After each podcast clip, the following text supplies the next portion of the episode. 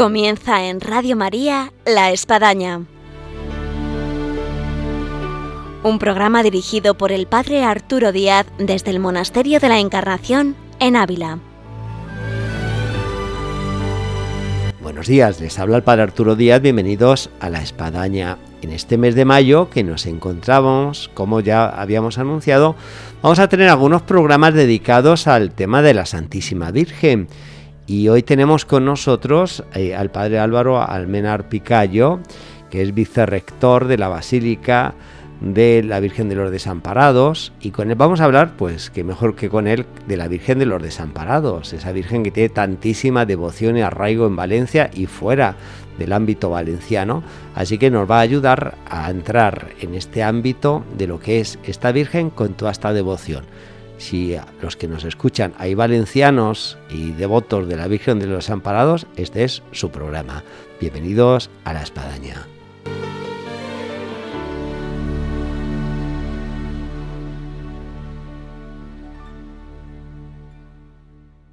Eh, buenos días, Álvaro.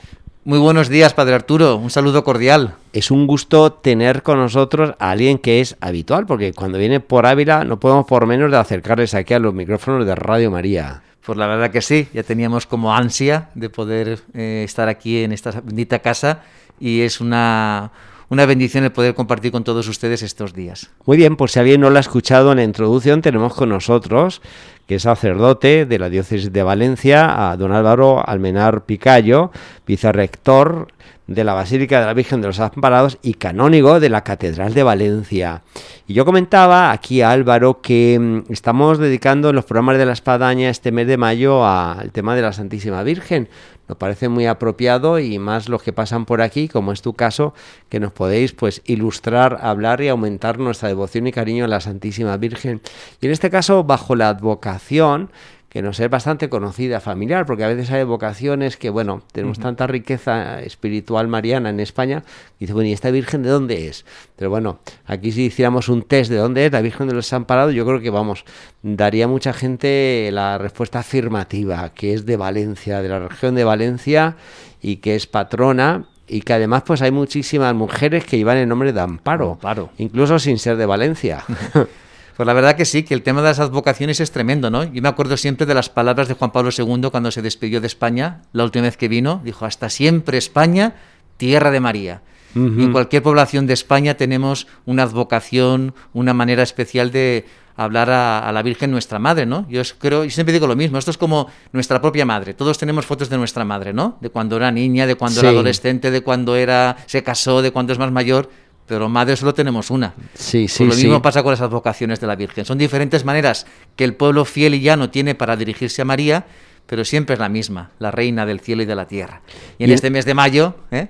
Pues con María cogidos de la mano. Claro, y en este caso nos puedes un poco eh, ilustrar en torno a la historia, porque siempre las historias son muy interesantes. Es tremendo, es De una la- historia apasionante que nos habla de la providencia y del amor de Dios. Bueno, pues nos das algunos rasgos. Sí, porque la devoción de la Virgen de los Desamparados, como muy bien tiene este nombre, tiene que ver con las obras de caridad. Y todo esto empieza un 24 de febrero de 1409.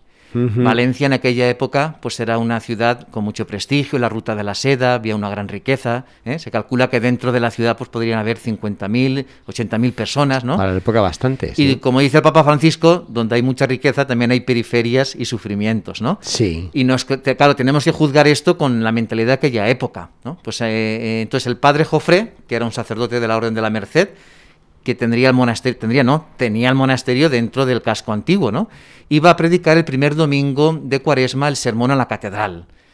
No sabemos la zona exacta, pero el padre Jofré se dio cuenta de que unos niños estaban tirando piedras y maltratando a un loco.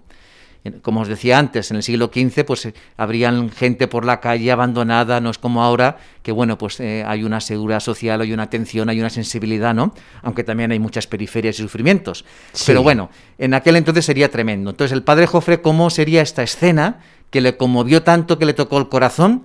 Que en el sermón de la catedral, ante los jurados y la nobleza de Valencia, los mercaderes, dijo, algo tiene que hacer la ciudad de Valencia para poder acoger a los locos, a los enfermos mentales que van por las calles. Porque ocurren dos cosas. O bien que estos hacen daño, esto dijo el padre Jofré literalmente Sí. en el sermón, o bien ellos hacen daño, porque no tienen uso de razón, o bien les hacen daños o ultrajes. ¿Cómo sería aquella homilía que tres meses después, contando con la, aprobación de los jurados de la ciudad, eh, se, crea el primer manicomio del mundo, el Hospital des Foix, el Hospital de los Locos. Y eh, este hospital tiene la atención de acoger a los locos, a los enfermos mentales que van por la calle sin ningún control.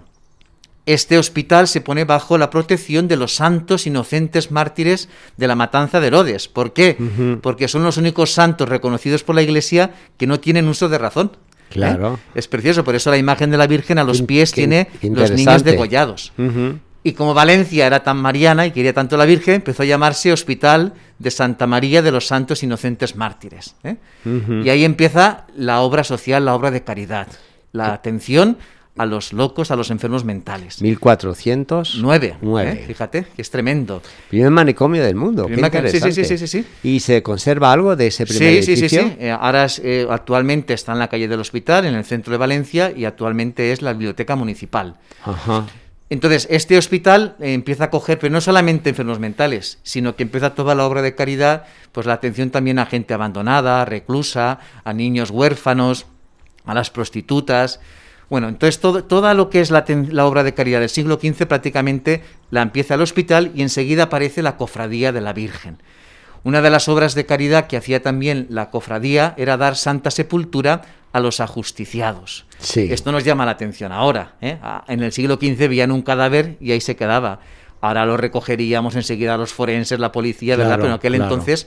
Y luego otra cosa que nos llama mucho la atención es que en el siglo XV se ajusticiaba en la horca los grandes delitos. Y aparte, los cadáveres se quedaban colgados con los despojos para que la gente cuando entraba a la ciudad decía, tate, aquí hay justicia, ¿eh? si metemos la pata y hacemos un delito grave, nos pueden colgar en la horca. Era como un castigo ejemplar, ¿no? Un acto de, moralidad al pueblo. Sí, sí, sí, sí, sí. ¿eh? Entonces, en la cofradía lo que hacía eh, era recoger los cadáveres y dar santa sepultura. ¿Y cómo hacían esto? Entonces aquí aparece la imagen de la Virgen. Es precioso. Primero aparece la obra de caridad, luego aparece la advocación de la Virgen y por último aparece la imagen de la Virgen. No sabemos la fecha exacta, pero ya sabemos que en los inventarios de la cofradía en 1426 se habla de una imagen yacente, de poco peso, con, la, con un lirio en una mano, con la cruz en la otra, y se gastaba la imagen para ponerla encima del ataúd, porque la cofradía salía en procesión recogía los despojos mortales de los ajusticiados, luego también de los cofrades, de los que morían náufragos, de los que morían abandonados, de peregrinos. ¿eh? La cofradía salía en procesión, recogían los despojos y ponían la imagen de la Virgen yacente como la tapa del ataúd y se iban a enterrar al cementerio. Entonces aquí ya aparece la imagen de la Virgen. Luego ya el fervor del pueblo en el siglo XV, XVI, XVII, la Virgen de los Desamparados empieza un poco a aclamar al pueblo popular, ¿no? Es un poco la atracción, porque hemos dicho que era Santa María de los Santos Inocentes. Luego ya se la, se la atribuyó por las obras de caridad, se le atribuyó también de los desamparados. ¿eh? Y es a partir ya del siglo XVI, XVII cuando la imagen deja de ser yacente se incorpora, se levanta y por eso aparece con la cabeza inclinada. en valenciano le decimos un apodo que es muy bonito, pero que no nos gustaría, la jorobadita, la cheperudeta. ¿eh? ¿Por qué? Porque al incorporarse la imagen tiene la cabeza inclinada, que nosotros decimos de tanto amor que tiene para mirarnos. Ya, ya, ya, ya, qué interesante. Y lo más bonito de todo esto, ¿sabes qué es? Que a día de hoy, desde la Basílica de la Virgen, con la eh, Cofradía de la Virgen de los Amparados, continuamos haciendo prácticamente las mismas obras de misericordia, porque esta advocación de Virgen de los Desamparados tiene sentido si aparecen las obras de misericordia. Claro. Si no podría ser la Inmaculada, la Virgen del Rocío, la Virgen, ¿sabes? Lo bonito de esta, de esta advocación es la atención a los más desamparados. Entonces, eh, continuamos con una fundación que se creó, la Fundación Maides, eh, atendiendo a enfermos mentales, unos pisos pilotos que tenemos de acogida. Con las hermanas de Vía Teresita ayudamos a mujeres que han caído en la prostitución eh, a salir de esta, de esta lacra, ¿no? El Papa Francisco ha hablado cómo a día de hoy sigue habiendo esclavitud, porque estas mujeres, eh, cómo caen en estas, en estas mafias, ¿no? Eso es tremendo. Y también con Provida Valencia ayudamos a madres gestantes a que continúen con el embarazo, que son prácticamente las obras que se hacían en el siglo XV con la Cofradía de la Virgen de los Desamparados. Y es la cosa más bonita que tiene, ¿no? La atención a los más desamparados. ¿Y de cuándo data eh, la Casa de la Virgen, es decir, la basílica en la cual hoy se encuentra? Porque Pues mi- hemos estado hablando del manicomio, de ahí la devoción, pero luego tiene que haber un salto a la basílica, ¿no? Sí, pues ahí es curioso, ¿no? Porque eh, hemos celebrado ahora el 350 aniversario de la construcción de la basílica. Porque es verdad que en un principio, la- la- cuando empieza toda la devoción, la Virgen siempre estaba o en el, o en el hospital o luego estaba en casa del clavario, ¿vale? Al clavario mayor, al, al- al que sería el presidente de la cofradía, se le pedía que viviera en, el- en la ciudad de Valencia y que en su casa siempre hubiera una mujer, o bien la madre o su mujer, porque la imagen de la Virgen no la tocaban nunca los hombres, siempre eran las mujeres las que un poco la arreglaban. Las ¿no? camaristas. Exacto. Y entonces, pero ya cuando empieza un poco el auge, la Catedral de Valencia cede una capillita lateral a- para la veneración. Hasta que es, creo que fue Felipe IV el que vino a Valencia, el rey, y se extrañó de que el fervor que tenía el pueblo no se correspondía con esa capillita. Sí. Y es cuando ya se construye en el siglo XVII la basílica. basílica actual, con esta forma, los que la conozcáis, con esta forma ovalada, ¿no? Que Sí, sí, eh, sí. bueno ahí está como lugar de referencia en el corazón de Valencia yo, yo no es que esté en el corazón de Valencia yo me atrevería a decir que la Basílica de la Virgen es el corazón de Valencia Bueno, muy bien. Oye, y una pregunta un propio, un poco personal, porque eh, estando de, eh, de, de vicerrector en la basílica, eh, pues uno tiene un cúmulo de experiencias muy interesantes en contacto con la devoción de la gente, que a veces oye, pues nos abre horizontes, nos ensancha el corazón, eh, te, te- te emociona.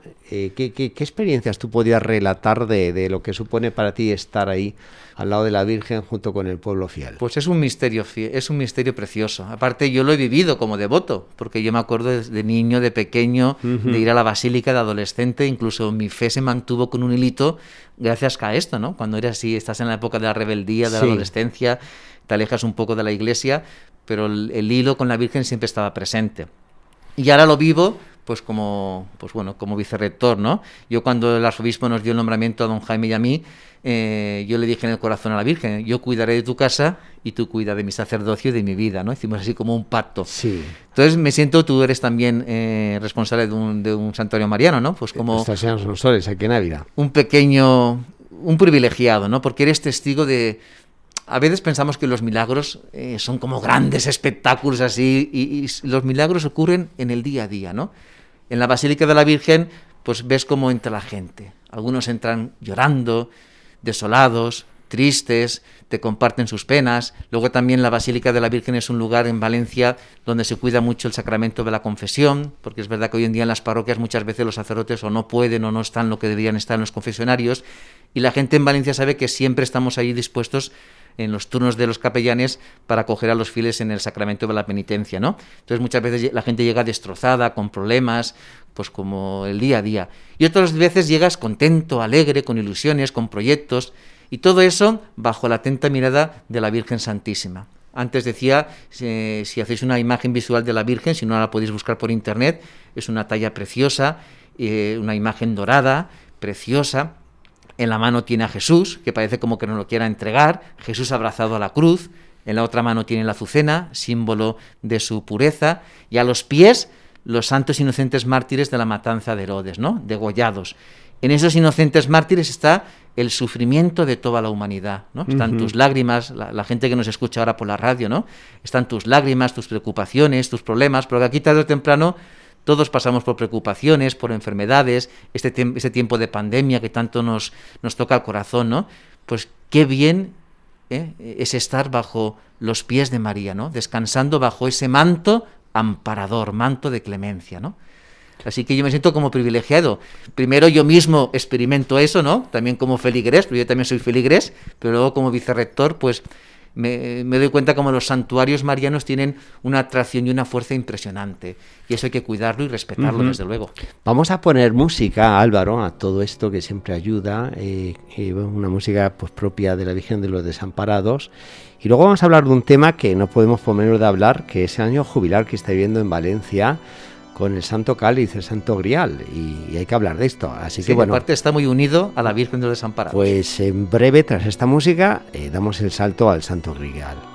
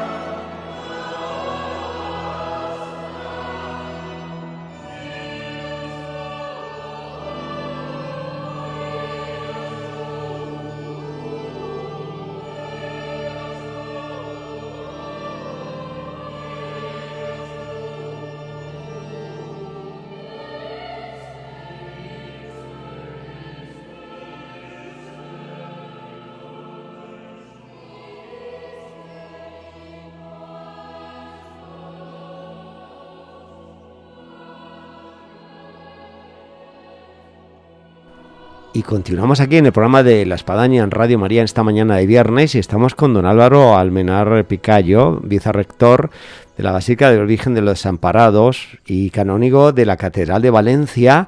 Y hablando de la Virgen de los Desamparados, queríamos dar un salto antes de esta música, habíamos comentado, que era hablar de este año jubilar del Santo Grial, de, ese, de esa reliquia de lo que fue el cáliz de la última cena. Eh, siempre yo comentaba un poquito contigo, Álvaro, que, que, que no sé por qué, que, que, nos volvemos como muy, muy especulativos, muy dubitativos, ¿no? Eh, a lo mejor somos de una generación del racionalismo puro y duro, y dice, bueno, pero eso existirá, así que bueno, cuéntanos porque lo que yo he podido leer a mí me ha entusiasmado.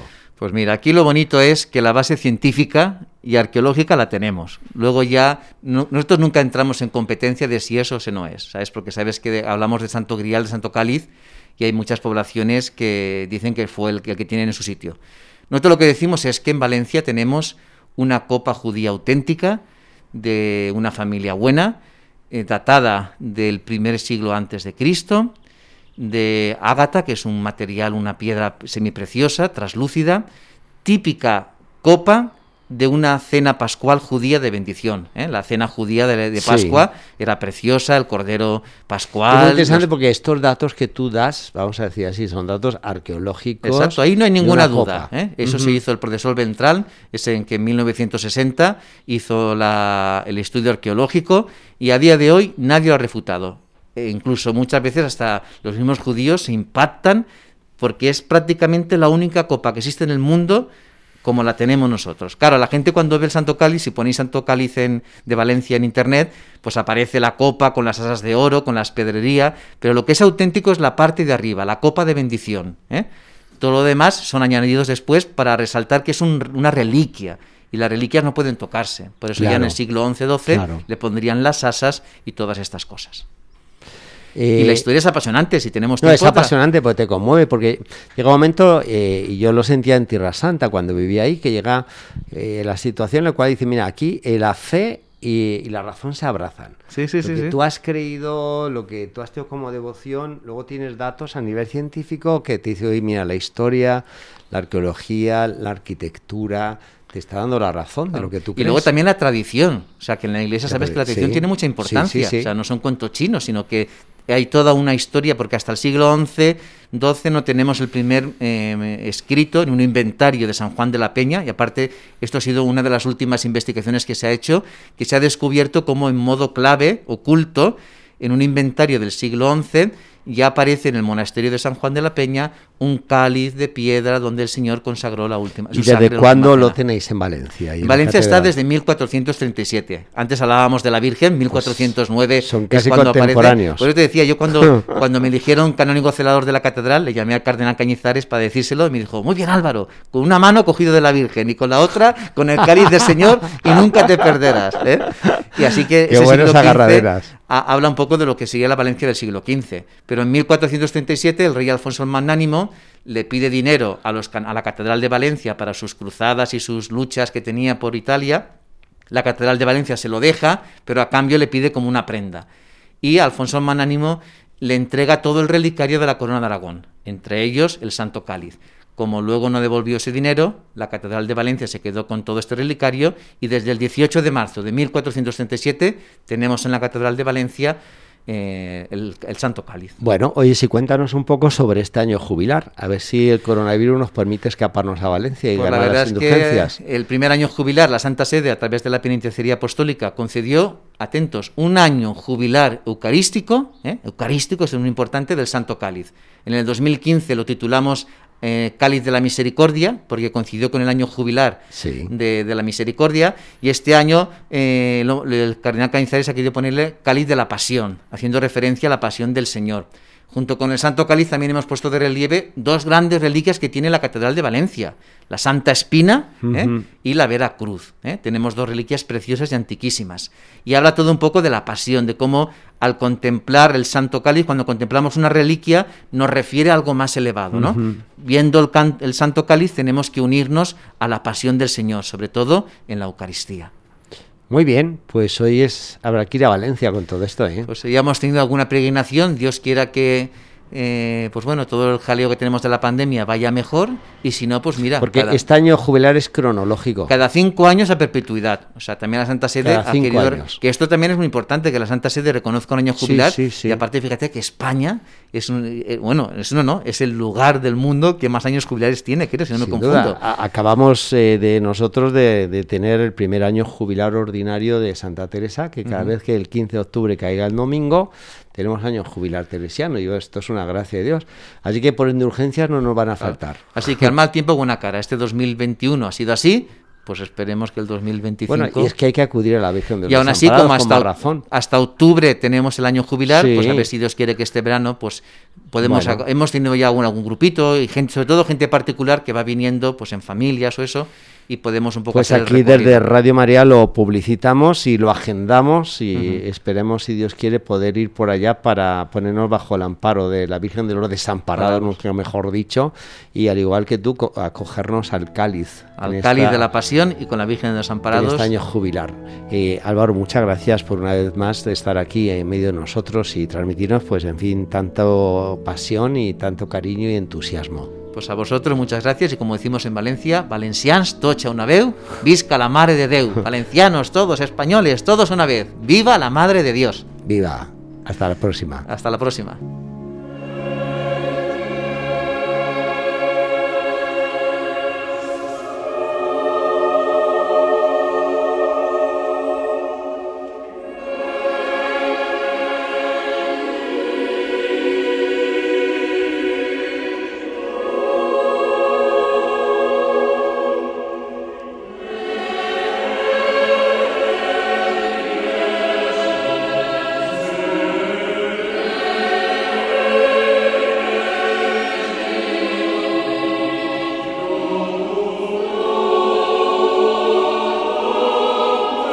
Llegamos así al final de nuestro programa La Espadaña, que siempre nos sabe como a poco, nos queda eso, ganas de más, pero bueno, el tiempo se nos va y es el que es. Así que muchas gracias por la atención y les esperamos hasta la próxima, que será el viernes Dios mediante, aquí en Radio María.